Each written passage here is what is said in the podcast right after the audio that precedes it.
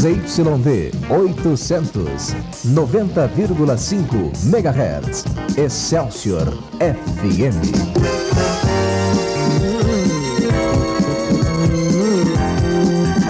O ponto jovem de São Paulo.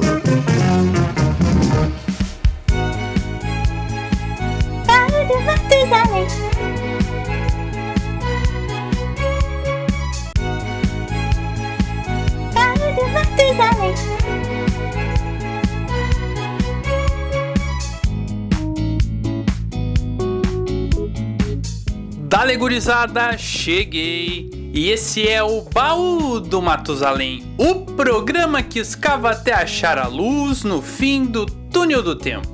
Eu sou Vinícius do Prado, comandante desta nave louca, e tô na área para a 14 edição do programa, a última de 2020, tentando ao máximo trazer coisas bacanas e deixando bem longe o baixo astral. Nesta edição é a vez de viajarmos para 1994, o ano do Tetra, do Plano Real e de sucessos nas telinhas e nas telonas. Sem mais delongas, hora de ligar as turbinas e embarcar nesta viagem pela história. Chega mais!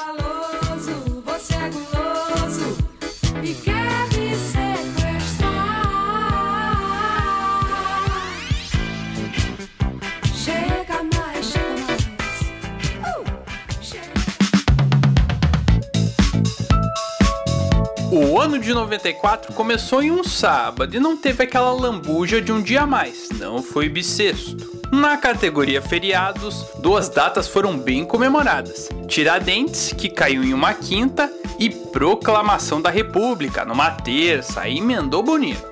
Além disso, Independência, Padroeira e Finados caíram em quartas, uma folguinha ali no meio da semana, nada mal, né, gente? O Natal foi celebrado de sábado para domingo e o ano terminou em um sábado também. Excelsior! Como comentei no início, um dos fatos que marcou 94 foi o plano que recuperou a moeda brasileira, o Plano Real.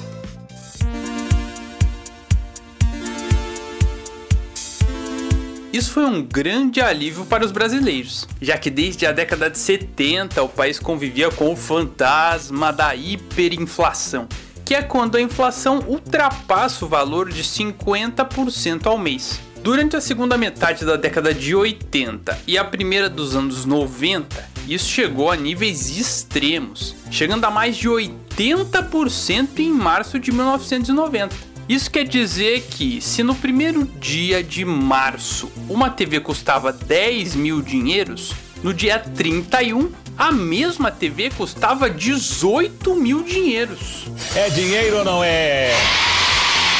Para tentar conter a hiperinflação, entre 86 e 90 nós tivemos quatro planos econômicos e nenhum deu certo. Isso porque todos tentaram uma solução rápida, congelando o preço dos produtos. Acontece que o custo para produzir esses produtos não era congelado. Então, uma fábrica de leite, por exemplo, que antes produzia 2 mil caixas por mês, com um preço de produção de 5 mil, cobrava 3 dinheiros de cada caixinha do consumidor.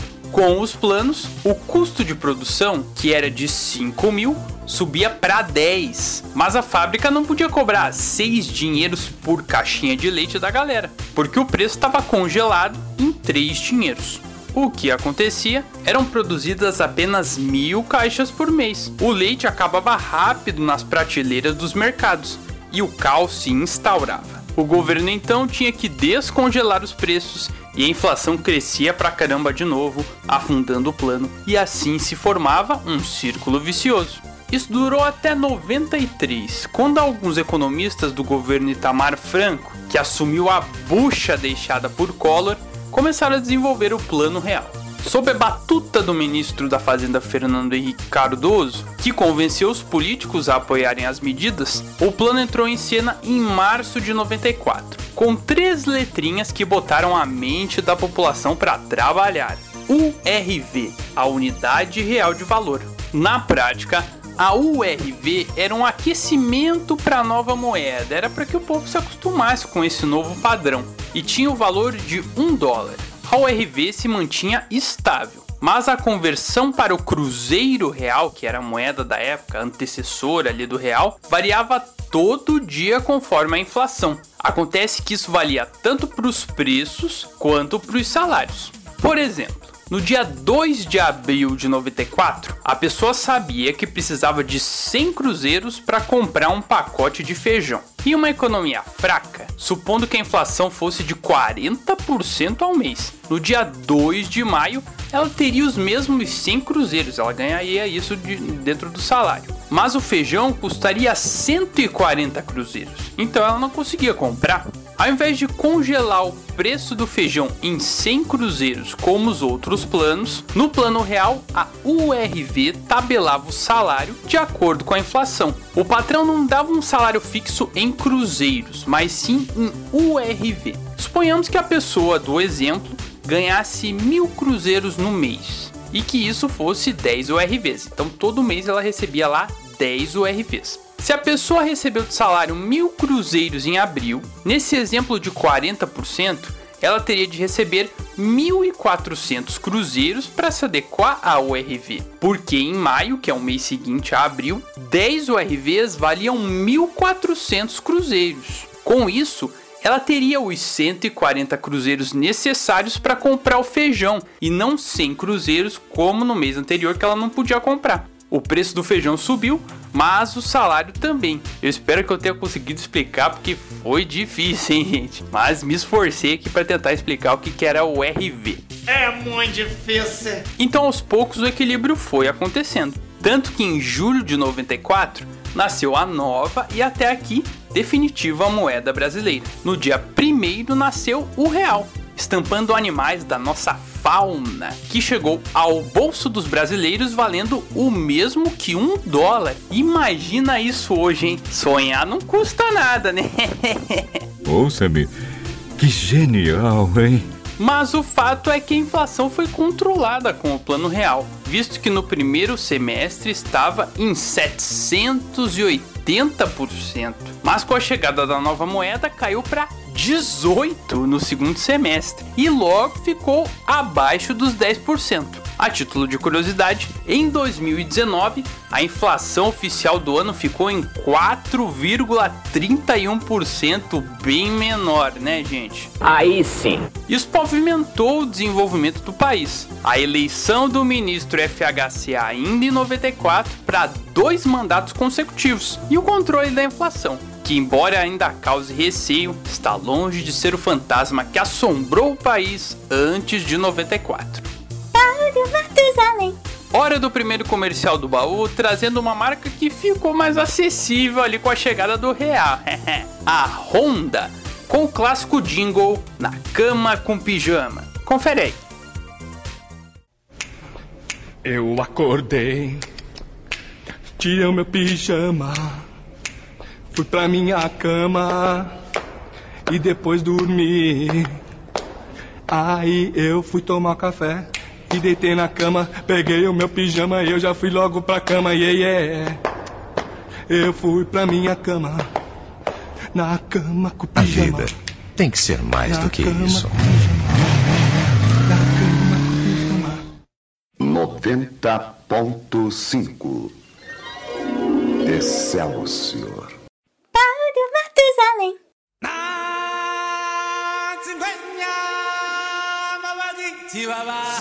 Hora do bloco cultural do baú, começando com um filme que está no coração de crianças e adultos de 94 pra cá, O Rei Leão. O filme começa com o batizado do simpático leão Simba. Ele é filho de Mufasa e Sarabi, que comandam o reino animal. A família também é composta por Scar, que tem inveja do poder do irmão Mufasa e vê em Simba uma ameaça, já que o jovem leão passa na frente do tio na linha de sucessão do trono. Após uma rápida passagem de tempo, o astuto Scar induz o filhote Simba a conhecer o único lugar proibido no reino, o cemitério de elefantes. Escondido de Mufasa, Simba vai juntamente com Nala, o crush do príncipe, e Zazu, um pássaro que era o fiel escudeiro do rei. Zazu falou para eles não irem lá, Mas os dois foram teimosos e nem ligaram pro escudeiro. Chegando no cemitério, foram atacados pelas hienas que viviam por lá e quase se deram mal. Pra sorte dos jovens, Zazu conseguiu avisar Mufasa a tempo dele chegar lá e acabar com a farra. Mas o fato é que as hienas eram uma ameaça ao reino. E Scar resolveu usar isso para fazer uma aliança com os bichanos. O invejoso tinha um desejo bem claro: chegar ao trono. E para isso ele iria matar o irmão e o sobrinho. Ele levou o jovem para um lugar aberto e o incitou a treinar o rugido. Simba caiu no papo e, ao gritar alto, atraiu uma manada de gnus, que são ali os primos dos búfalos, e eles vieram com tudo e quase pisotearam o jovem. Foi por um tris. Mufasa o salvou de novo, mas para escapar dos gnus teve que se jogar em um paredão, se segurando com a ponta dos dedos nas pedras. Só Scar poderia salvá-lo, mas a inveja fez com que ele empurrasse o próprio irmão do desfiladeiro, jogando a manada e a morte. Desgraça!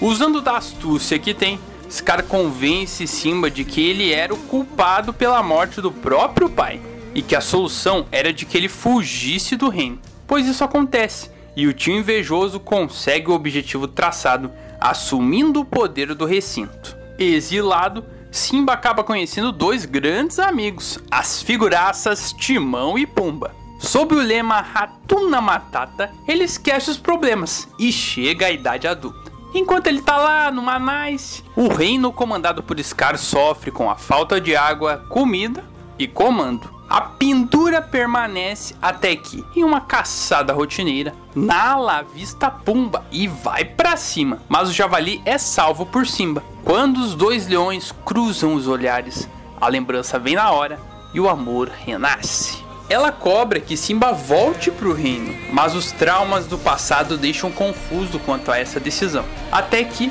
por intermédio do macaco Rafiki, que o batizou lá na primeira cena, ele conseguiu conversar com o espírito de Mufasa, que o ordenou a tomar uma atitude.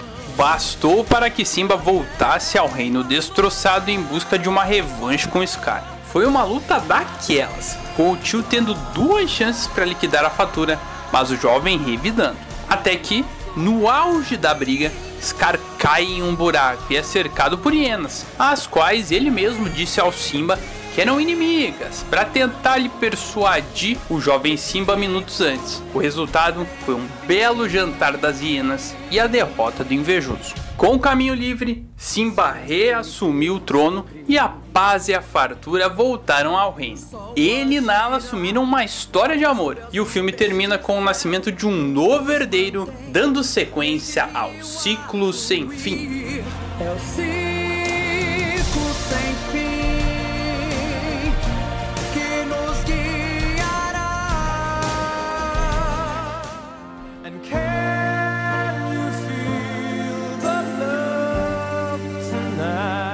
O Rei Leão é um sucesso até hoje, mas o pessoal da Disney não achava que seria tudo isso não. Isso porque a equipe, digamos, A, a equipe titular de animadores dos estúdios, foi escalada para trabalhar em Pocahontas, filme lançado em 95, enquanto que os reservas foram para o Rei Leão. Mas na hora do vamos ver, isso se inverteu, com o time fazendo o trabalho de time A. Para vocês terem uma ideia, a cena da debandada dos Dinus, que tem cerca de 6 minutos, demorou 3 anos para ser feita.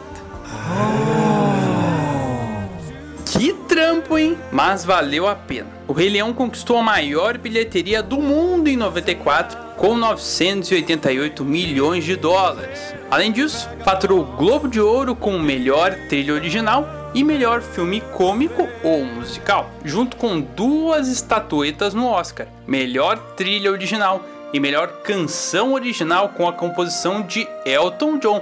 Can You Feel the Love Tonight? É essa que você ouve ao fundo. Tudo isso e muito mais consagrou o Rei Leão como a majestade do cinema em 94. Fique na sua.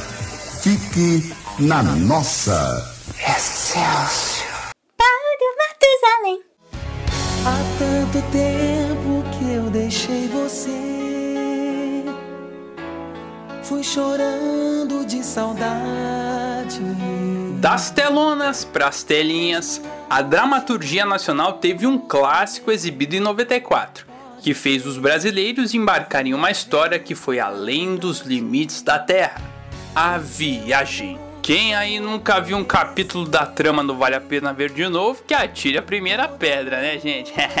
O folhetim começa em um assalto protagonizado pelo bad boy Alexandre Toledo, personagem do Guilherme Fontes. A ação foi desastrosa, já que ele não teve tempo de pegar uma grana e ainda assassinou um cara que trabalhava nessa empresa. Precisando fugir da polícia, o rapaz pediu ajuda ao irmão Raul, Miguel Falabella, e ao cunhado Theo, Maurício Matari. Mas os dois cansaram das armações de Alexandre e não cederam. Desesperado, o jovem tentou fugir da cidade, mas acabou capturado pela polícia e preso. Só havia uma pessoa que poderia ajudá-lo a sair dessa enrascada, e esse alguém era a irmã de Alexandre, Dina Toledo, Cristiane Torlone. Ela sempre passou a mão na cabeça do caçula, e dessa vez não foi diferente. Procurou o melhor advogado do país para defendê-lo, o renomado Otávio Jordão, papel de Antônio Fagundes. Mas o tiro saiu pela culatra, já que o Otávio era amigo pessoal do homem assassinado por Alexandre. Logo, ele iria atuar contra o jovem. Isso fez com que Diná odiasse Otávio. E para piorar a situação, por um motivo desconhecido, eles passaram a se esbarrar com muita frequência. As coisas também ficaram difíceis para Alexandre que até chegou a fugir, mas foi recapturado e levou um pé na bunda da namorada Lisa, Andréa Beltrão. E como ele foi recapturado, né? Fugiu da cadeia e foi preso de novo, ia se dar mal, ia pegar mais pena ainda. O desejo de vingança do bandido cresceu ainda mais após o julgamento do crime, com uma condenação de 18 anos em regime fechado por roubo seguido de assassinato. Cadeia, cadeia, cadeia. Achando que não iria sair tão cedo do xadrez, ele resolve dar fim à própria vida tomando uma série de remédios na enfermaria da prisão.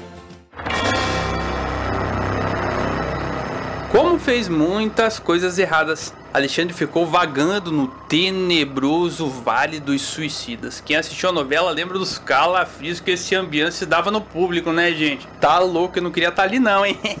ao mesmo tempo, começou a colocar em prática um plano de vingança. Primeiro armou para o irmão Raul, influenciando nas atitudes da sogra dele, Guiomar, Laura Cardoso, que passou a odiar o genro e fazia da vida dele um inferno. O defunto também fez isso com o Theo, que a essa altura já é ex-cunhado. Se separou da Diná por conta do ciúme doentio dela. Só que a raiva do Alexandre não passou, já que o Theo passou a se envolver com a Lisa, ex-namorada do Bad Boy, que deu um pé na bunda. Então o cara ficou no veneno. Nesse momento da trama, Diná e Otávio estavam se esbarrando cada vez mais. Porém, aquele sentimento raivoso não estava presente. Como nas tramas clássicas, do ódio fez o amor, e ambos engataram um romance. Alexandre ficou possesso e tentou intervir através de Theo, fazendo algumas cenas de ciúmes, mas o amor entre Diná e Otávio ficava cada vez mais forte. O advogado sabia que essa história vinha de outras vidas e teve a confirmação durante uma regressão. Ele descobriu que foi casado com Diná, mas que Alexandre também era apaixonado por ela. Isso gerou uma contenda entre os dois e Otávio assassinou o rival. Por ironia do destino, nos anos 90 a situação se inverteu. Alexandre usou do ódio para jogar um caminhão na reta do carro de Otávio, dando fim à vida terrena do advogado. Enquanto Otávio foi para os lindos jardins do céu, Alexandre continuava aterrorizando os vivos e mais perto do inferno. Até que um fato começa a mudar essa história: a morte de Diná que sofre um infarto ao reencontrar a sobrinha. Se por um lado é triste ver ela se despedir da vida terrena, por outro é emocionante o reencontro com Otávio.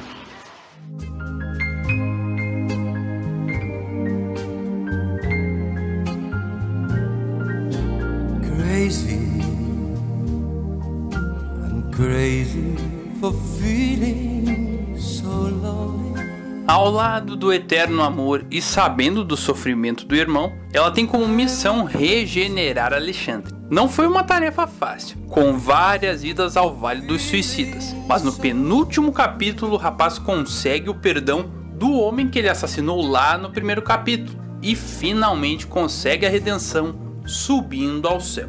Evoluindo espiritualmente, Alexandre acaba reencarnando como filho de Theo e Lisa. Sem impedimentos, Dinah e Otávio seguem no céu, finalmente vivendo o amor que esperaram por vidas e que nunca morreu.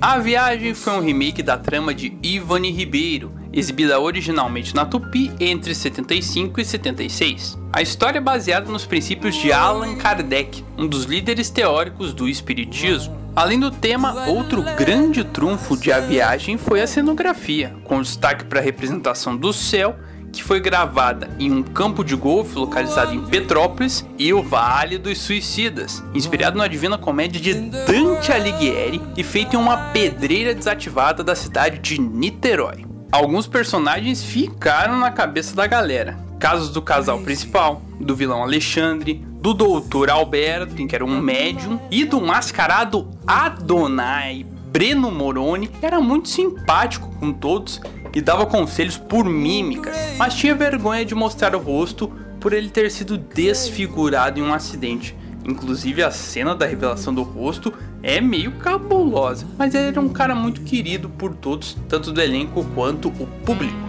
E a cerejinha do bolo foi a trilha internacional da trama, que vendeu mais de 600 mil cópias na época, emplacando sucessos como Crazy, do mestre Julio Iglesias, que você ouve ao fundo, Cranberries, Elton John, Tony Braxton e por aí vai. Tudo isso fez com que a viagem fosse, ao lado de Mico Preto, a novela mais vista da década de 90 no horário, com 52 pontos de média. Sendo que o objetivo era de 40, segundo os parceiros do Rei de Rafas, aí é muita moral. E o sucesso também veio em 97 e 2006, com exibições no Vale a Pena Ver de Novo. Quem é mais novo como eu descobriu essa trama através dessa última reprise aí que teve em 2006. Mas ó, gente, tem novidade, hein? Pessoal que tem canal Viva em casa, estão reprisando a novela A Viagem, começando nesse mês de dezembro. Então aí quem não conhece e quer aprender sobre essa história, só ligar lá no canal Viva que tá tendo as emoções da novela A Viagem. Mais cedo ou mais tarde, uma coisa é certa. A Viagem é uma das novelas mais emblemáticas da história da TV brasileira. I'm crazy, crazy for feeling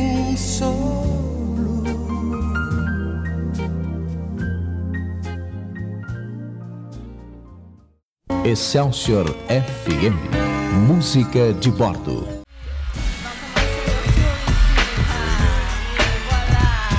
As telenovelas da Rede Globo são a deixa para abrirmos a discoteca do baú. Da trilha internacional de Pátria Minha, novela das oito exibida lá em 94, peço com sucesso do conjunto americano Boys to Men. A década de 90 marcou uma transição na música dos Estados Unidos entre o auge do rock e do R&B, e os Garotos de Filadélfia foram importantíssimos nesse processo. Após uma estreia estrondosa em 91, com o álbum Kool-Aid High Harmony, eles queriam manter o sucesso no segundo álbum, que simplesmente chamaram de Two. Para isso, tiveram reforço de peso da dupla de produtores James Harris e Terry Lewis, que alavancaram as carreiras de Prince, Janet Jackson, Mariah Carey, entre outros. Os caras entendiam do riscado. Os magos da indústria fonográfica estiveram presentes em duas canções: All Around the World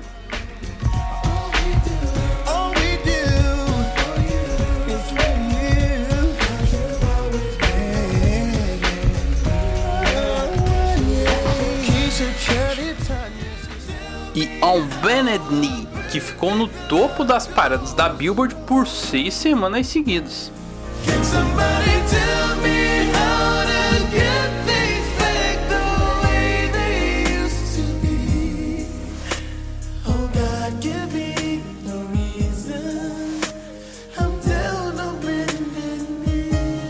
Aliás, essa música foi responsável por algo histórico dentro do ranking americano que não acontecia há 30 anos desde os Beatles.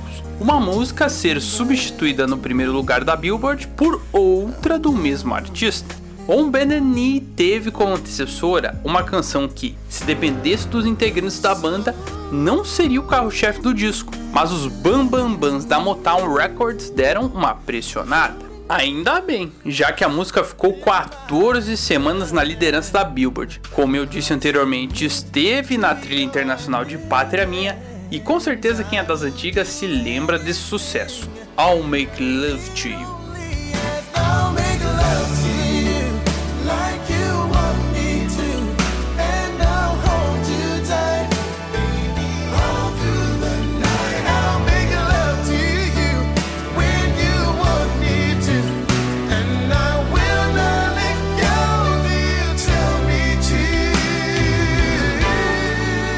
Com todos esses sucessos, o álbum Two manteve os garotos de Filadélfia na crista da onda, tendo mais de 12 milhões de cópias vendidas só na terra do Tio Sam e ocupando o segundo lugar dentre os 200 melhores álbuns da Billboard no ano seguinte, 95. É fato que o romantismo de Boyz II Men conquistou o coração e os ouvidos da galera em 94. 90.5 Excelsior. Paulo Matusalém.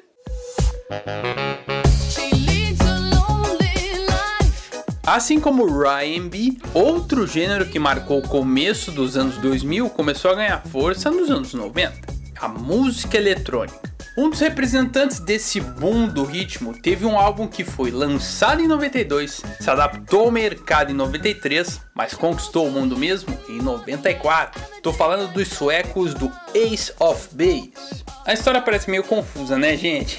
mas vamos por partes. A banda nasceu no começo da década com Ulf Ekberg e três irmãos da família Berggren, Jonas, Lynn e Jenny. O nome Ace of Base foi uma adaptação em homenagem à música Ace of Spades, da banda de rock Motorhead. Eles tentaram fazer um som mais pesado, parecido com Motorhead no começo, mas não foram muito aceitos. Após conviverem com um grupo de reggae da Jamaica nas proximidades do estúdio em que eles gravavam, eles incorporaram o ritmo a uma pegada pop e aí desenvolveram um estilo diferente e que foi a marca registrada do conjunto. Após compor algumas músicas que não fizeram tanto sucesso assim, eles mandaram uma fita demo ao produtor musical dinamarquês Dennis Pop, com a canção Mr. Ace. Vê se você acha que tem potencial para ser um hit.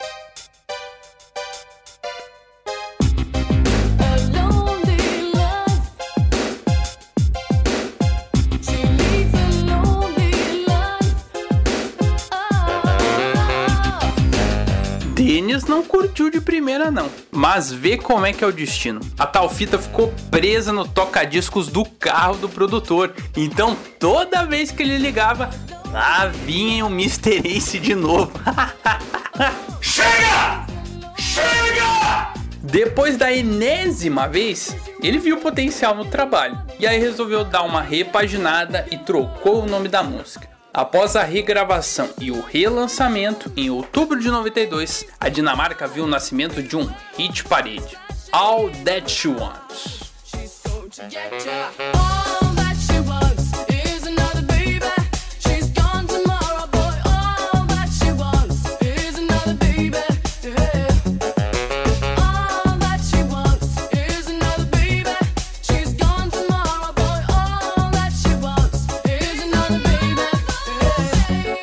Sucesso, sucesso, sucesso! Agora sim, né? Com o boom de All That She Wants, eles lançaram o primeiro disco a toque de caixa, já que Happy Nation estava nas lojas em dezembro daquele ano.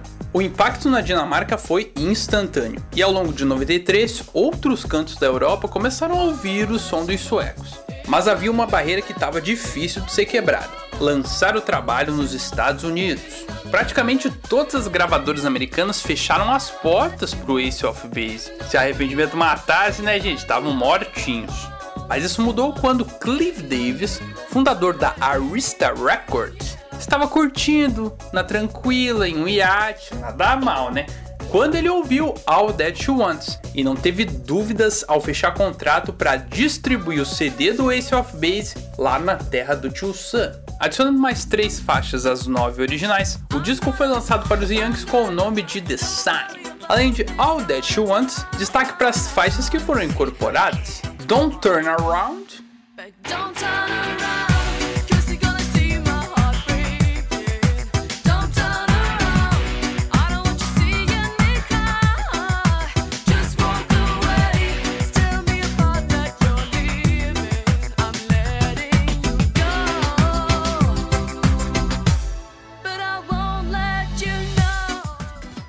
Living in Danger.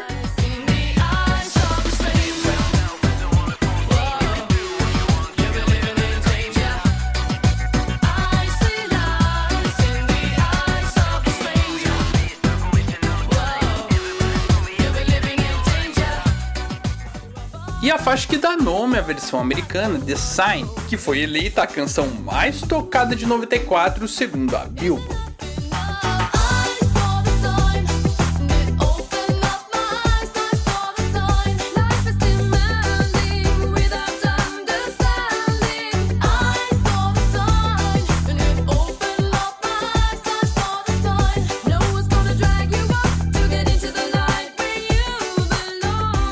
Além de The Sign, All That You Want e Don't Turn Around ficaram no top 10 desse ranking. Não bastasse isso, o disco The Sign foi eleito o melhor de 94 para a revista americana e o grupo recebeu 13 indicações ao Grammy 95. Se o som dos suecos demorou um pouco para ser reconhecido, a partir de 94 a música do Ace of Base não saiu da cabeça da galera. Excelsior FM Música de bordo. Ainda no velho continente, 94 marcou a estreia de uma das bandas mais aclamadas do rock britânico, que chegou chegando, de Manchester para o mundo, a gurizada do Oasis. O conjunto foi formado em 91 e inicialmente batizado como The Rain, tendo no vocal Chris Hutton. Acontece que os outros integrantes não curtiam a voz do Chris e o guitarrista Paul Artus convidou o amigo Liam Gallagher para ocupar o lugar do Hutton. Ele passou no teste e sugeriu que o nome da banda fosse trocado para Oasis, o que agradou a rapaz. Mas as coisas começaram a engrenar de fato em 92, quando o irmão de Liam, Noel Gallagher, larga os estudos para se dedicar à música e, após passar pelo staff de outras bandas, descobre que o irmão virou vocalista de um conjunto. Noel então resolve cavar um espacinho na banda e em troca compõe várias canções do repertório da galera, gerando algumas faixas solo que agitaram o Reino Unido durante o 93. Além do relativo sucesso na Terra da Rainha, outro fato, esse triste, interferiu no começo da trajetória do Oasis, o suicídio de Kurt Cobain em 5 de abril de 94. Kurt e o Nirvana representavam um movimento grunge, que dava as cartas no cenário do rock mundial e tinha uma pegada mais melancólica.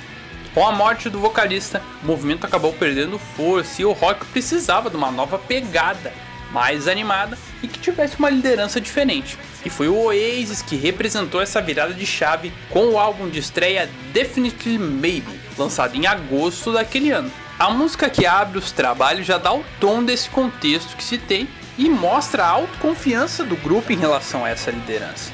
Rock and Roll Star.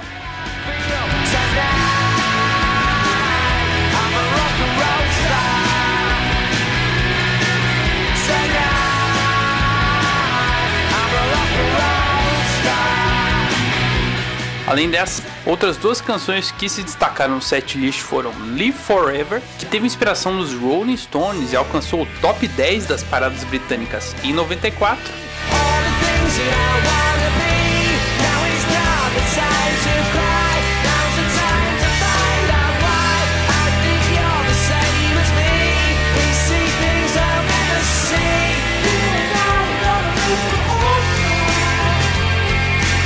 e Supersonic, que foi o primeiro single a ser lançado antes mesmo do disco e que anos depois foi o nome escolhido para um documentário sobre o ex.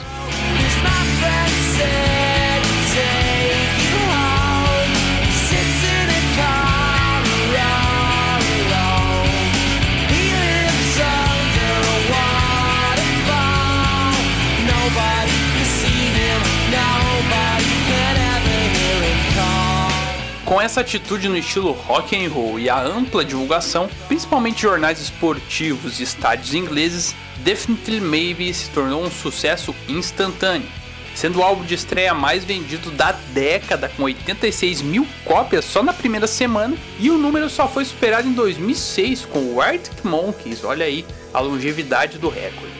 O pontapé inicial de uma trajetória que, mesmo com polêmicas e brigas entre os irmãos Gallagher, consolidou o Oasis no cenário do rock mundial. Fique na sua, fique na nossa. Excelsior. Paulo Matusalém. Vamos usar e abusar do rock and roll para fazer a conexão entre gringos e brazucas. E olha, gente, teve tanto hit que nessa edição separei os destaques por gêneros ao invés de artistas. Tem muita coisa. No mundo do rock, tivemos bandas que saíram de diferentes centros e ganharam o país. Uma de Pernambuco, que misturou as tendências do rock dos anos 90 com as raízes dos ritmos locais. Tô falando de Chico Sainz e a Nação Zumbi. O grupo nasceu em 91 e naquele mesmo ano eles escreveram um texto de apresentação que era quase um manifesto de um movimento que eles estavam criando, inicialmente chamado de Mangue, mas que depois foi batizado pela imprensa nacional como Mangue Beach. A proposta era de que a população de Recife reocupasse a cidade através da cultura, mesclando influências internacionais com as raízes da cultura recifense. Isso era representado por uma antena parabólica fincada na lama do mangue, mais claro, impossível. Esse movimento aos poucos foi ganhando corpo e rompendo fronteiras, quando em 93 a trupe fez uma turnê em São Paulo e Belo Horizonte. Quando os diretores de diversas gravadoras viram o trabalho do Nação, ficaram de boca aberta e a Sony venceu a parada para assinar com os pernambucanos. Juntando a qualidade musical com a estrutura da empresa, o resultado foi um primeiro álbum primoroso, o disco Da Lama ao Caos. Conduzidos pelo grande produtor Liminha, que não é aquele do Silvio Santos, Chico Sainz e a Nação Zumbi conseguiram trazer uma levada jovem ao som regional, com letras que tinham o mesmo impacto dos raps que faziam sucesso na época. Desse disco destaco duas canções: a que dá nome ao trabalho, Da Lama ao Caos. Da lama ao caos, do caos à lama, um homem roubado nunca se engana. Da lama ao caos, do caos à lama, um homem roubado nunca se engana.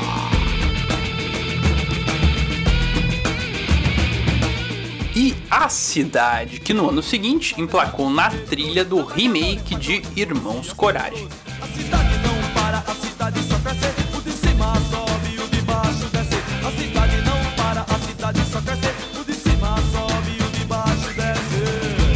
Descendo um pouco, chegamos a Brasília, onde outro grupo também bebeu de influências nordestinas para criar um som pesado, mas com uma proposta diferente da nação o som escrachado dos Raimundos. O grupo começou a tocar ainda na década de 80, mas inicialmente apenas como cover da banda de punk rock Ramones. Tanto que o nome Raimundos é uma homenagem aos americanos, uma versão abrasileirada. Após uma sequência como covers, eles se separam por um tempo por terem outras prioridades na época. Mas no começo da década de 90 voltam a levar um som. No entanto, a grande virada na carreira dos Raimundos vem quando eles descobrem uma nova referência. Na casa de dois integrantes da trupe, Digão e Rodolfo, os familiares tinham discos do forrozeiro Zenil, esse cabé bom menino, que tinha como característica principal as letras de duplo sentido. Quando os garotos descobriram essa levada, resolveram transformar aquelas letras em um rock pesado, um forró core. Dessa forma, algumas músicas de Zenilton, como Rio das Pedras, por exemplo.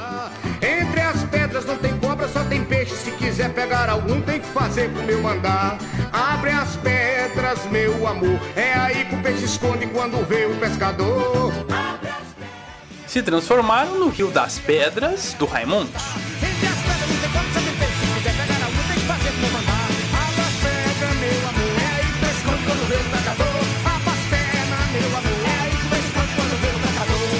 Com um norte criado, eles tiveram a oportunidade de lançar o primeiro álbum em 94, com a produção de Carlos Eduardo Miranda, aquele que era jurado de programas do SBT, e direção artística dos Titãs, tendo como resultado a venda de 200 mil cópias na época. Além de Rio das Pedras, destaque para Puteiro em João Pessoa, que abre os trabalhos.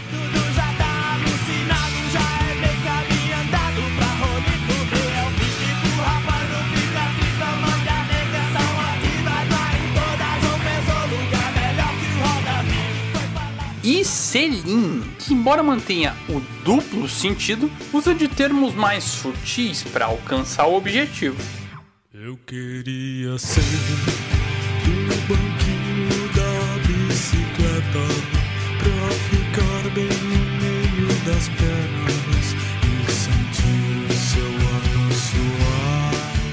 e para fechar o tour roqueiro, desembarcamos em Minas Gerais, onde um grupo lançou o segundo álbum da carreira e aliou a pegada de valorizar as raízes locais a vendas bem altas. Skank e o disco Calango. Nesse trabalho, os guris de BH levaram um som alinhado ao dancehall, um ritmo jamaicano que é uma variação do reggae, mas não é tão pura, misturando elementos do R&B e também do ska. Eles trouxeram o dancehall, mantiveram o pop rock característico e também exaltaram a cultura mineira no trabalho. Tanto que o nome do LP é uma referência a um ritmo típico do norte do estado, calango. Com todas essas fontes e a produção de Dudu Marotti, que alinhou o som do Skank a um padrão de qualidade internacional, as músicas emplacaram nas rádios e o disco vendeu como água, gente. 1 milhão e 200 mil cópias, aí é muita moral. Caralho, o maluco é brabo. Porra! E da lista de calango, destaco Jack Tequila, uma das mais conhecidas da carreira dos mineiros. Seu nome é Jack, Jack.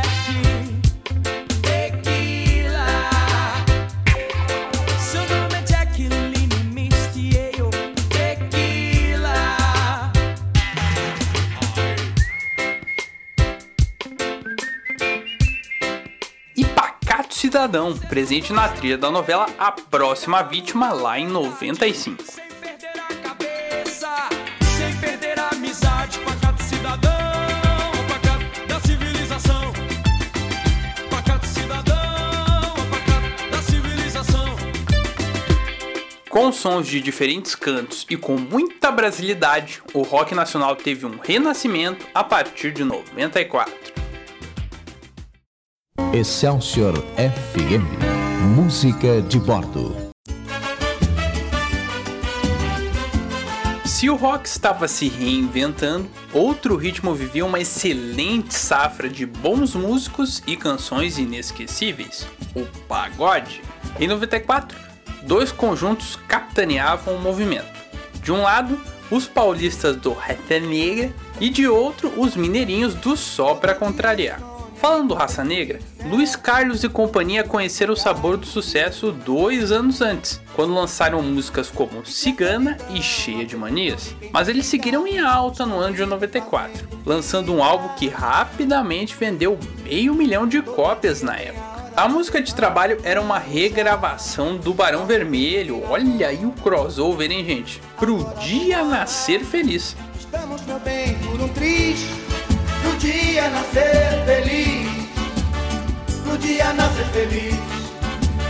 O mundo acordar e a gente dormir. Dormir.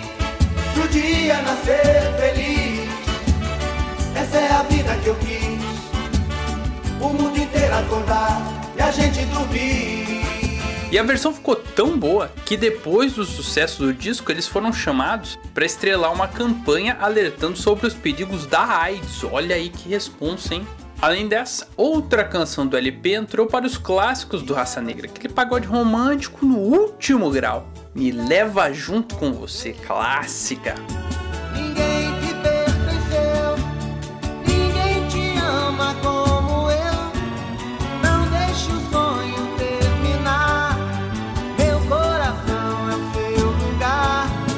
Mas os mineiros do SPC não ficam para trás. Após o sucesso do disco de estreia em 93, que já citamos em outra edição, no ano seguinte eles mantiveram o pique e conquistaram um disco de platina em 94. Do long play destaco dois clássicos da carreira dos mineiros. Aqui abre os trabalhos, Meu Jeito de Ser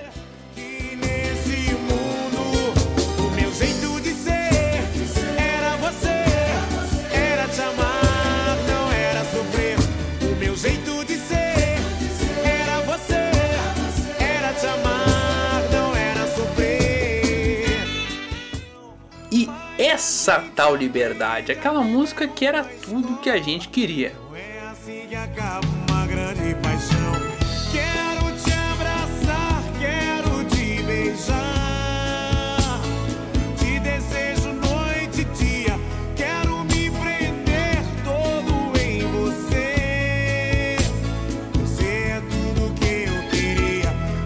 Campeões de venda dentre os pagodeiros puxaram a fila e tivemos vários destaques. Se eu fosse enumerar, ficaríamos aqui até amanhã.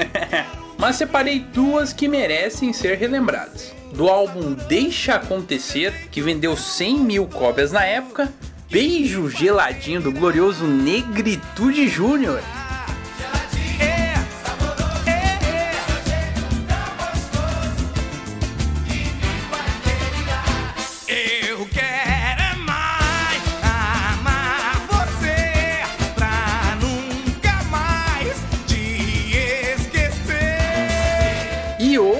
Clássico de um conjunto carioca, que lançou o primeiro trabalho em 94, também vendeu mais de 100 mil cópias e dizem por aí que é melhor que Beatles. Molejo carregando a caçamba. como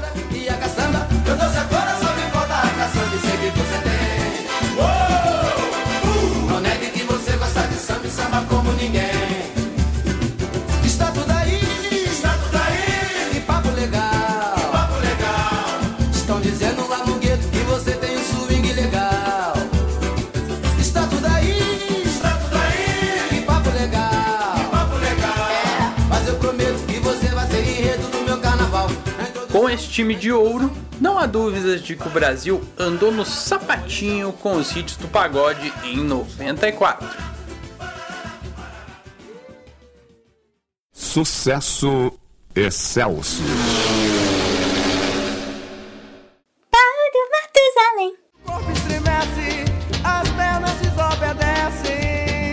Além dos sucessos segmentados, artistas de outros ritmos também placaram nas rádios brasileiras. Então separei três trabalhos que seguiram esse caminho. A turma do axé estava em alta e o ano de 94 marcou o estouro de um grupo que começou como bloco afro nos anos 80 e depois se transformou em uma banda do ritmo, o Araqueto. Recém-chegado à gravadora Columbia, o grupo baiano lançou o primeiro álbum com um novo selo naquele ano, e o nome do LP trazia o carro-chefe do trabalho. Bom demais! A canção Araqueto Bom Demais fez com que o disco chegasse a 200 mil cópias vendidas, rendeu o prêmio Dodô Osmar de melhor música do ano e fez o Araqueto ser conhecido do Oiapoque ao Chuí. Só sei que o Araqueto é bom demais.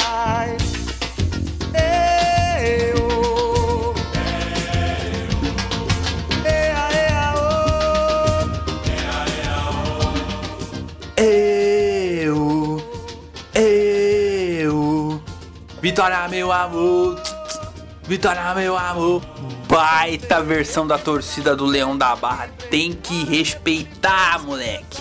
Saímos do axé e vamos para o reggae, que demos uma pinceladinha com o Skank, mas que esteve em estado puro na voz de Tony Garrido com o álbum Sobre Todas as Forças, o primeiro tendo ele nos vocais do Cidade Negra. Com a produção do Midas do segmento no Brasil, o todo poderoso Liminha, olha ele de novo aí. Esse trabalho vendeu mais de 800 mil cópias. Daí saíram dois singles que marcaram a carreira do Cidade Negra. Onde Você Mora? Eu sei que eu fui embora, agora eu quero você de volta pra mim.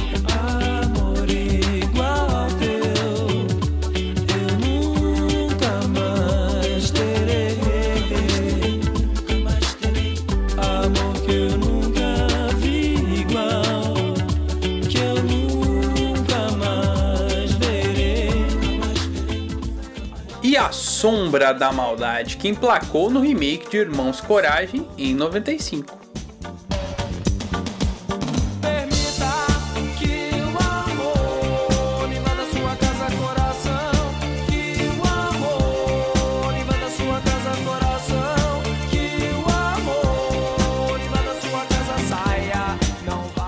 Fechar a discoteca, um cantor que mistura pop, funk, dance e outras cositas más para fabricar uma série de sucessos. Latino. O carioca buscava uma chance na música desde que tinha voltado dos Estados Unidos, onde passou parte da adolescência, e em 93 gravou uma fita demo para o já conhecido DJ Malboro. Ele curtiu e contratou o rapaz, dando uma missão específica: compor letras em português para sucessos estrangeiros. Assim foi, e na virada de 93 para 94, o Latino lançou o primeiro álbum de estúdio da carreira, Marcas de Amor, junto à gravadora Columbia. O trabalho foi um sucesso, vendendo 600 mil cópias na época e tendo alguns hits emplacados, como Só Você. Só você que me fascina, só você que me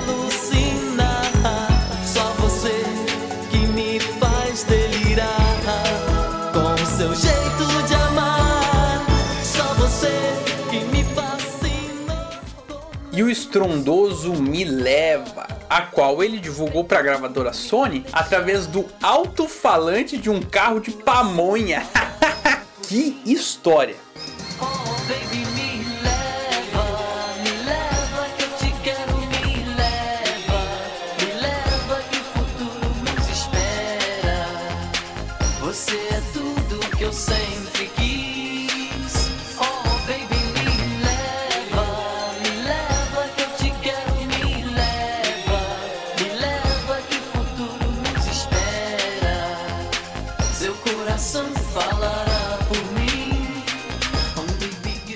Passeamos por diversos ritmos na discoteca dessa edição, mas uma coisa é certa: 94 foi um ano fértil para a música nacional. Excelsior! Hora do segundo comercial do baú e vamos a uma tabelinha entre os temas: música e Copa do Mundo. O jingle da cerveja Antártica para o Mundial de 94 marcou a tabelinha entre Daniela Mercury e Ray Charles. Que encontro, hein, gente? E olha, ficou muito bom. Confere aí. Antártica, uma paixão nacional como a Copa. Right now. Ooh, I love it. Come on now. Let's go, Daniela. Axé Brasil, o show vai começar. Deixa a bola rolar e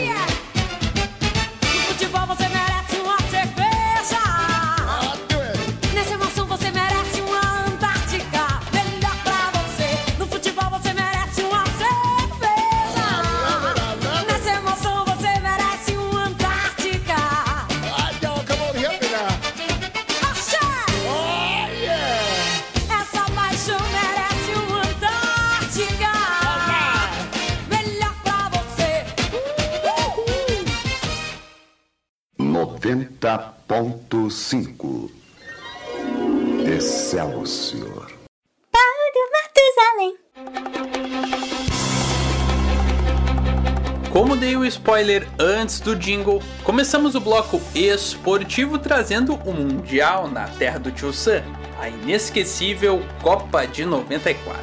O objetivo dos americanos em trazer o maior evento do futebol mundial para o país era incentivar o desenvolvimento do esporte por lá.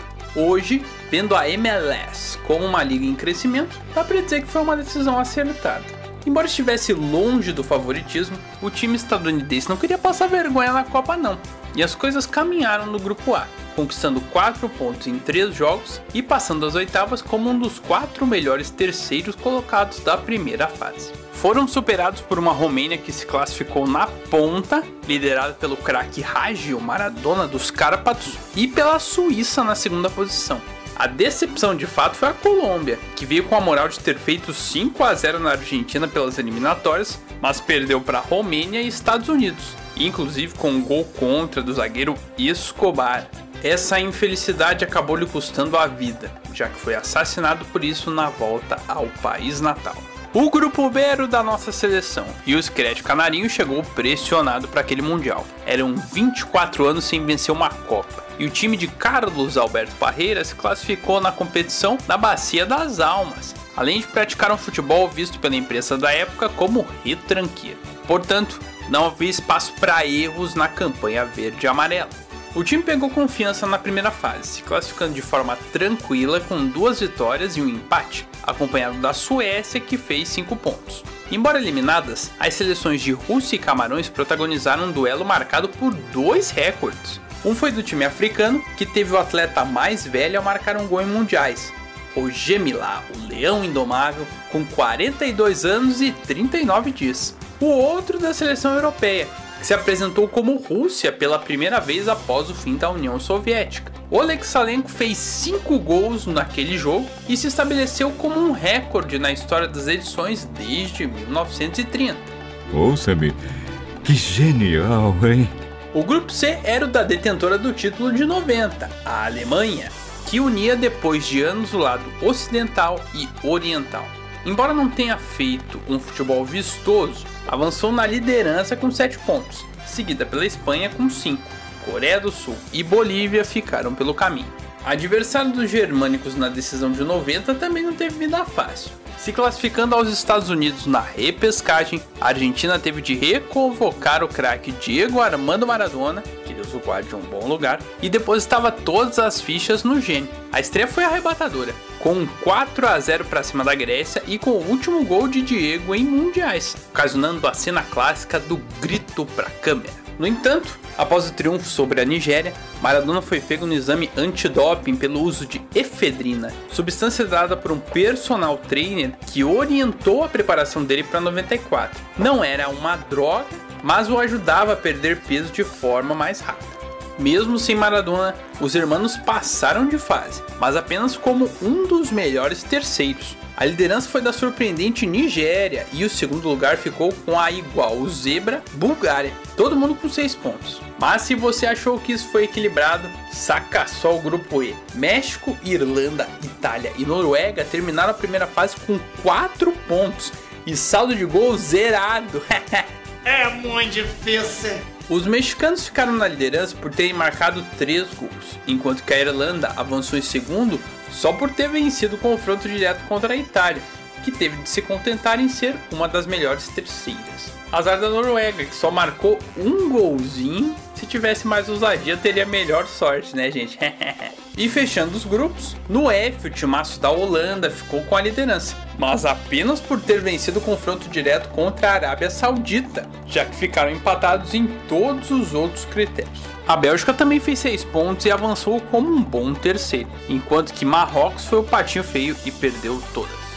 Era hora da onça beber água e as oitavas de finais começaram quentes, com a Romênia colocando drama no tango argentino, vencendo por 3 a 2 em Passadina e adiós hermanos. Aliás, o 3 foi uma marca dessas oitavas, já que quatro equipes avançaram após marcarem 3 gols. Além da Romênia, a Suécia fez 3 a 1 nos sauditas, a Alemanha suou, mas aplicou 3 a 2 na Bélgica e a Espanha goleou a Suíça por 3 a 0. A Holanda também venceu com tranquilidade, 2 a 0 na Irlanda, mas três confrontos foram duríssimos. Em East Rutherford, México e Bulgária empataram por 1 a 1, e na disputa de pênaltis os europeus se deram melhor, guiados pelo craque do Barcelona, Hrist Stoichkov. Em Foxborough, a cambaleante Itália sabia que era hora de mostrar força na competição, mas a Nigéria saiu na frente ainda no primeiro tempo tudo ia mal. Porém, na Bacia das Almas brilhou a estrela do craque da equipe, Roberto Baggio, que empatou aos 43 do segundo tempo e decretou a classificação no tempo extra.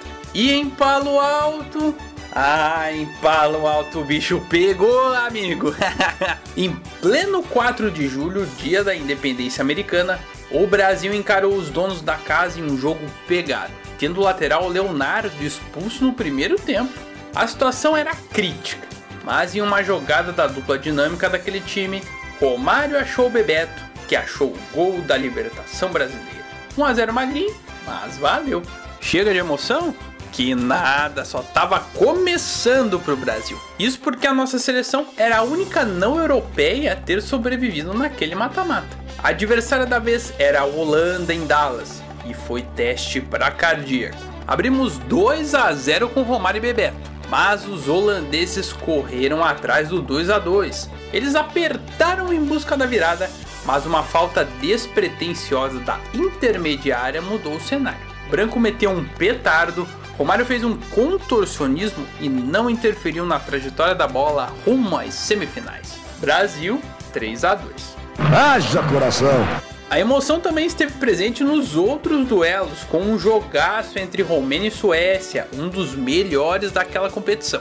1 a 1 no tempo normal, mais um gol para cada lado na prorrogação e nos pênaltis brilhou a estrela do goleiro Ravelli, que recolocou os suecos em uma semifinal de Copa após 36 anos. Em Foxborough, a Itália seguiu aquele script que ela gosta de ir crescendo na competição. A vítima foi a Espanha, 2 a 1 com 2 de Roberto Baggio, chamando a responsa. Mas a partida que deu que falar naquelas quartas de finais foi outra. A Alemanha saiu na frente e chegou a ampliar, mas o 2 a 0 foi invalidado.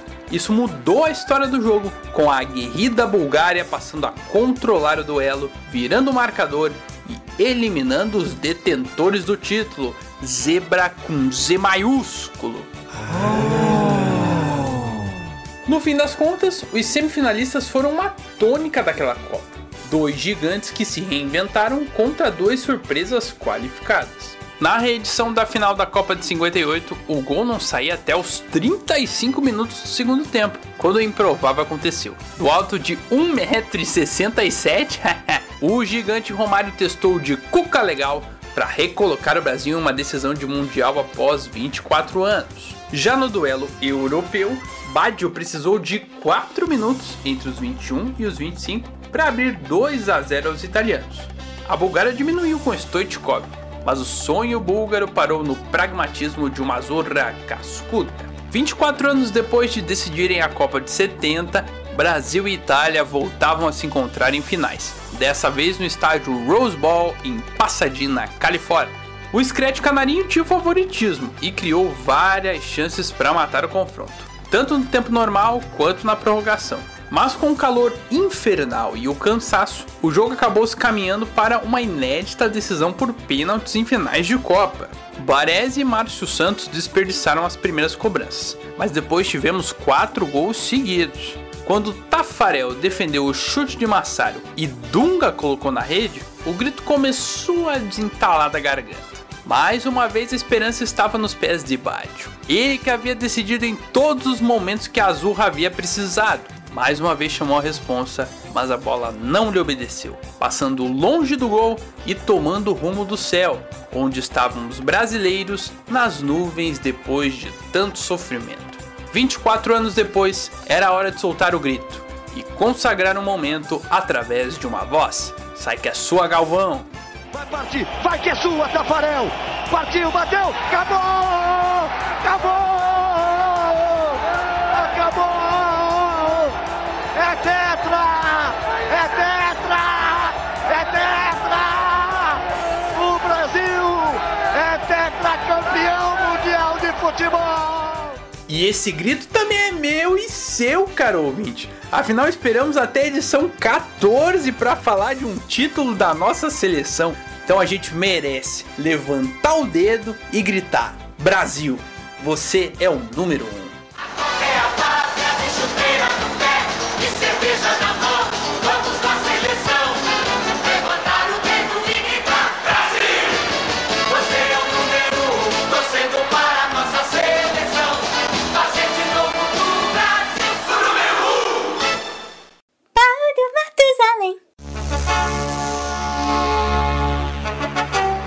Na rivalidade Brasil e Argentina, nós tivemos muito a comemorar em relação à nossa seleção, mas uma parte da torcida hermana vibrou com o ano mais incrível da história do Alve Azul de Líneas, o Vélez Sarsfield.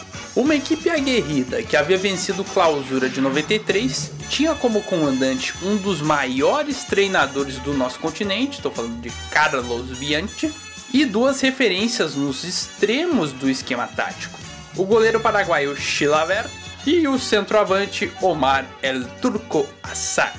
O objetivo do Vélez era conquistar a América pela primeira vez, e o recado foi dado logo na primeira fase, liderando um grupo que contava com Boca Juniors, Cruzeiro e Palmeiras. O clube de Liniers avançou junto com os brasileiros, enquanto Boquita bailou tango. Mas se a hinchada del Fortin pensou que dali em diante as coisas seriam tranquilas, caíram do cavalo. A emoção veio logo nas oitavas, quando os argentinos empataram duas vezes com o Defensor e tiveram que eliminar os uruguaios nos pênaltis. Nas quartas, um refresco, passaram pelo Minervén da Venezuela, empatando fora e vencendo no José Amalfitani. No entanto, o duelo da vida estava reservado para as semis contra o Junior Barranquilla de Valderrama e companhia. O Junior venceu por 2 a 1 na Colômbia. Em Buenos Aires, o Vélez abriu 2 a 0, mas levou um gol e mais uma vez teve que decidir na marca da cal. Os batedores foram quase perfeitos, até que na última cobrança passou defendeu o chute de Turu. O Fortin estava nas mãos de Chilaver e o paraguaio foi frio para defender e levar as alternadas. Aí o jogo emocional virou, o Vélez converteu e o Junior carimbou a trave, abrindo caminho para que os pupilos de Bianchi chegassem à final todas as emoções deixaram os argentinos cascudos o suficiente para encararem o bicampeão da América São Paulo em busca da glória eterna. No primeiro jogo, Turco Assad fez o gol solitário dos argentinos. Na volta, com o Morumbi lotado, Miller deu o troco, mais uma vez tudo sendo definido nas penalidades. Poderia ser algo de tirar o fôlego, mas não para quem tinha Chilavert. Além de converter, ele defendeu o chute de palhinha e coube a Pompei carimbar o Vélez na história da Libertadores. O roteiro já era grandioso, mas teve a cereja do bolo na terra do sol nascente. O Fortin encarou o todo-poderoso Milan no Intercontinental. E mais uma vez a marca da Cal de Lascares, agora nos 90 minutos. Turco Assad foi derrubado na área e Trota bateu no meio para abrir o placar. O Milan buscou o um empate, mas em uma falha da zaga, Turco Assad ganhou a bola e, meio sem ângulo, assegurou o delírio. Vélez campeão del mundo. Gol de Vélez. Turco viejo nomás. Omar Assad.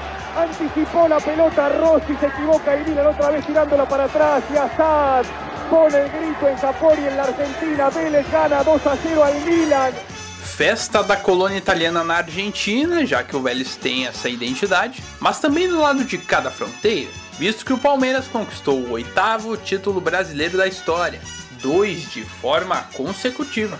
Vindo do título de 93, o Palestra da Parmalat tinha um timaço, com Evair, Edmundo, Roberto Carlosinho e por aí vai, era bem superior aos demais. Isso se refletiu na primeira fase, quando o Verdão caiu em um grupo com outros cinco oponentes e liderou de forma invicta. A segunda era meio complexa, mas os 16 sobreviventes foram divididos em dois lados. Havia um turno em que os duelos aconteciam dentro do bloco de 8 e o retorno em que os times de um bloco enfrentavam os do outro bloco.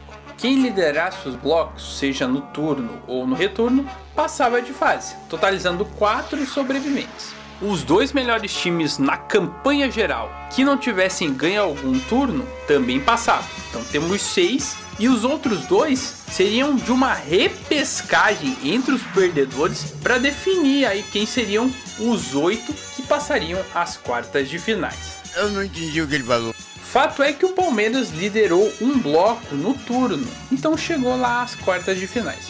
A partir daí não havia espaço para vacilos e o porco foi letal. Primeiro contra o Bahia, vencendo por 2 a 1 tanto Salvador quanto São Paulo. Depois contra um Guarani que tinha jovens notáveis como Amoroso, Djalminha e Luizão, aplicando 3 a 1 no Pacaembu e superando o Bugre por 2 a 1 no Brinco de Ouro. Mas a emoção e a zoação maior ficou para a decisão, nada menos que um derby contra o Corinthians. Jogando no erro do adversário, o Palestra deu show na ida, construindo uma vantagem de 3 a 1. A volta foi mais equilibrada, mas com o um empate por 1 a 1 no Paulo Machado de Carvalho, o Brasil se rendia ao Palmeiras mais uma vez. Osmar Santos vem aí, garoto bom de bola. Pacaembu bonito de verde e branco, a torcida faz a festa. Faz a festa a torcida palmeirense. É Pito Brasil! Palmeiras é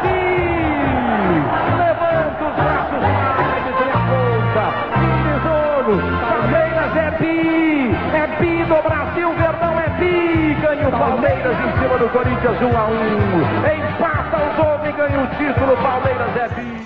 E o ano do Corinthians não foi bom mesmo. já que foi eliminado no Brasileiro e na Copa do Brasil pelo time que seria o campeão.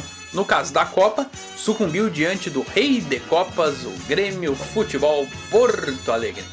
Comandado por Luiz Felipe Scolari, o Imortal já tinha algumas peças que seriam fundamentais no título da Libertadores do ano seguinte, casos de Danley, Roger e Carlos Miguel. Mas o cara daquele time era o paraense Nildo, centroavante da equipe e que participaria do elenco de 95, embora sem o mesmo protagonismo, até porque tinha um tal de Mário Jardel.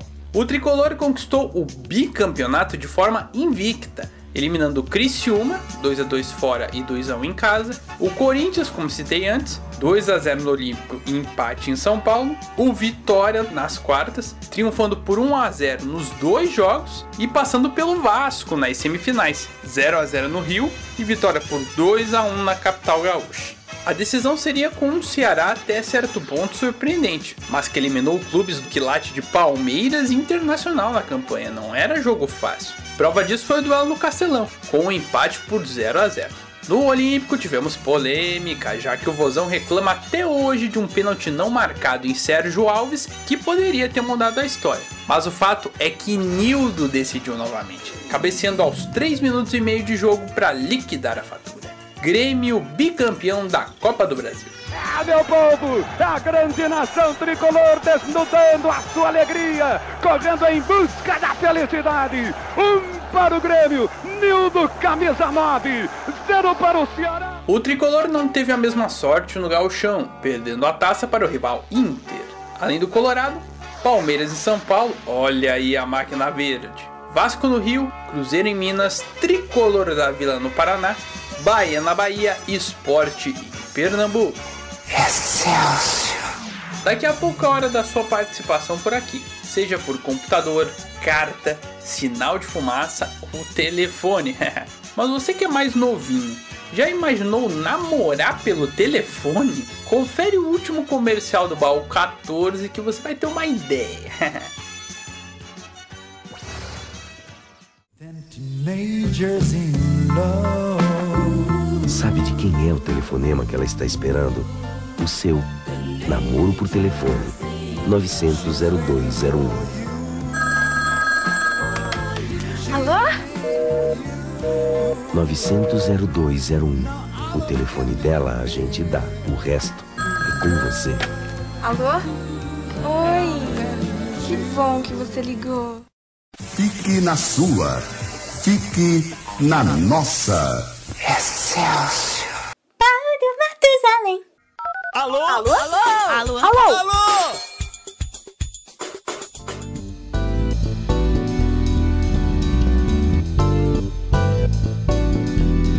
Agora sim, vamos às participações da galera, as últimas de 2020, hein? Lembrando que para aparecer por aqui em 2021, basta ficar de olho no nosso Twitter, arroba baumatusalém, tudo junto, ou no meu Instagram pessoal, arroba Vinicius de Nobre. Tivemos um campeão dentre as lembranças, algo infelizmente muito triste, mas que marcou a vida de muitas pessoas, que foi a morte de Ayrton Senna da Silva. Tricampeão mundial de Fórmula 1, Senna estava na Itália para a disputa do Grande Prêmio de Imola em 1 de maio de 94. Havia sido um final de semana turbulento, já que na sexta Rubens Barrichello teve um acidente feio, mas sobreviveu. No entanto, o austríaco Roland Ratzenberger não teve a mesma sorte e faleceu no sábado. Ayrton era um líder dentro da Fórmula 1 na época, estava muito preocupado com a segurança dentro da modalidade, tanto que nos bastidores costurava a criação de um sindicato dos pilotos para que se discutisse esses assuntos. Mas infelizmente não deu tempo de que ele pudesse ver isso. Era manhã de domingo e na sétima volta daquele grande prêmio, Senna bateu forte na sempre lembrada curva Tamboré. Foi um choque geral e ainda persiste uma polêmica do episódio. Se ele já estava morto na pista ou só foi morrer depois. Existem defensores dos dois lados. Mas o fato é que Senna foi levado de helicóptero ao Hospital Maggiore, que fica a cerca de 50 quilômetros do autódromo, e chegou por volta de 9h44 da manhã no horário de Brasília. Ele estava em coma e os médicos tentaram reanimá-lo, mas a 1h40 da tarde chegou a notícia que nenhum brasileiro queria. Ayrton Senna teve morte cerebral.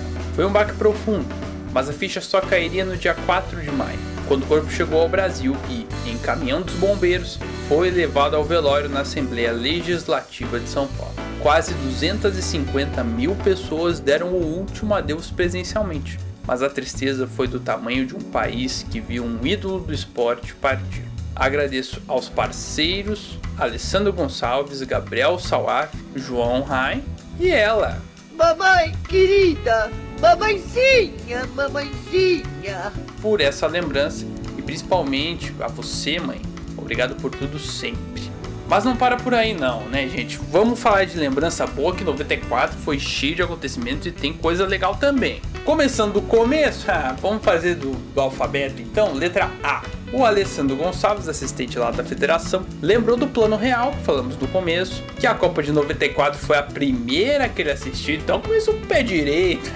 e dois filmes, Lassie e Forrest Gump, esse é um clássico também. Foi estrelado por Tom Hanks e é a história de um cara atrapalhado, mais simpático, que viveu vários episódios da história americana entre as décadas de 50 e 80. E nunca esqueceu Jenny, o grande amor dele. E esse foi um filmaço que ganhou 6 Oscars e 2 Globos de Ouro lá em 95, no ano seguinte. Valeu, Alessandro! Você foi um dos caras que mais compareceram por aqui, hein? Tamo junto. Do A pro D, meu parceiro Daniel Tosi relembrou que em 94 tivemos a aventura de Michael Jordan pelo beisebol. Ele anunciou a primeira aposentadoria no final de 93 e assinou com o Birmingham Barons. Era um time C do famoso Chicago White Sox e esteve em 127 partidas na temporada de 94. No entanto, não teve os mesmos números expressivos do basquete e, para alegria do esporte, desistiu da empreitada e em 95 voltou para a NBA, terminando de construir a história genial dele com a bola laranja. Valeu Tosi, abração garotinho. No G, o Gabriel Salaf, lá do Zona de Ultrapassagem, lembrou que em 94 tivemos o primeiro título de Michael Schumacher na Fórmula 1, com o alemão superando o inglês Damon Hill por apenas um pontinho. Teve polêmica, Teve, é. já que ele chegou a ser suspenso por duas corridas por não ter cumprido uma punição, mas chegou ao último GP com um ponto de vantagem. No GP da Austrália, o alemão liderava, mas Hill estava no encalço e quando o inglês tentou ultrapassá-lo, o Schumacher fez uma estratégia kamikaze, jogando um carro contra o outro.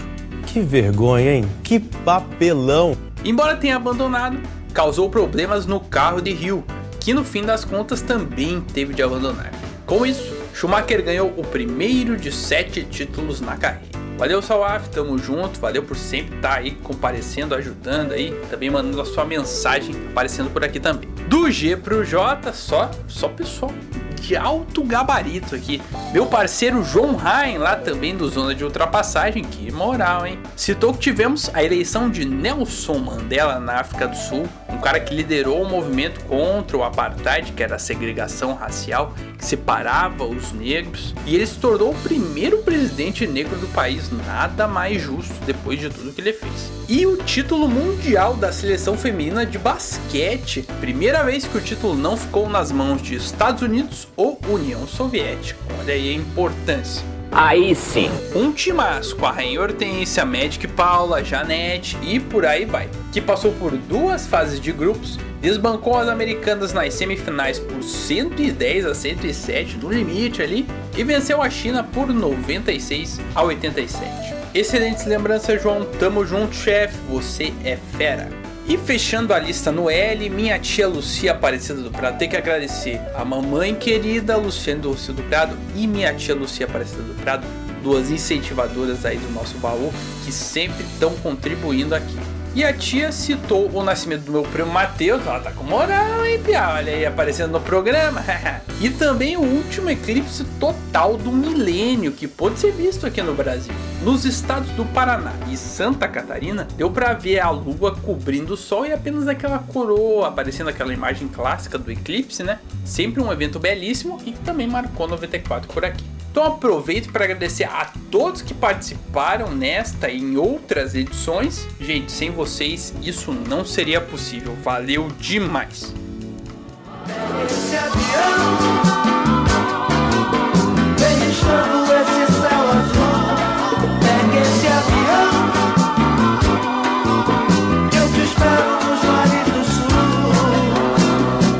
Amigas e amigos, chegamos ao fim da edição 14 do Baú do Matusalém.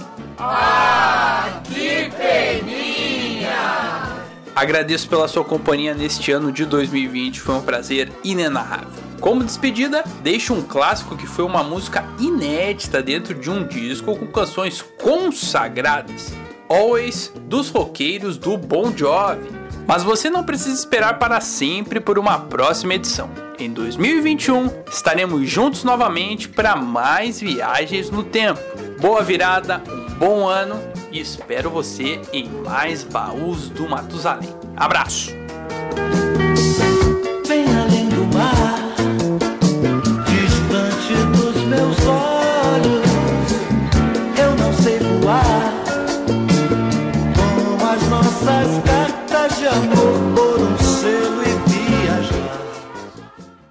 Sucesso Excelsior. Baú do Matusalém. I can't sing a love song like the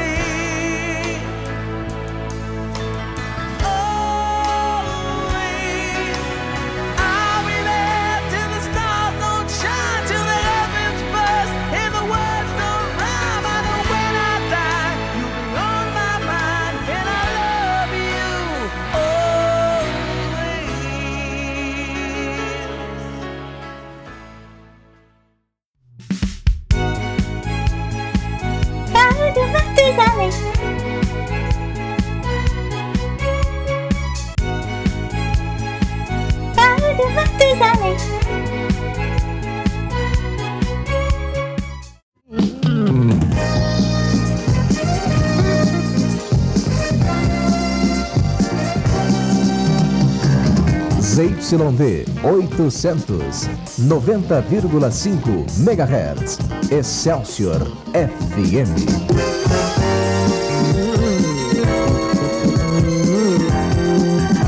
O ponto jovem de São Paulo.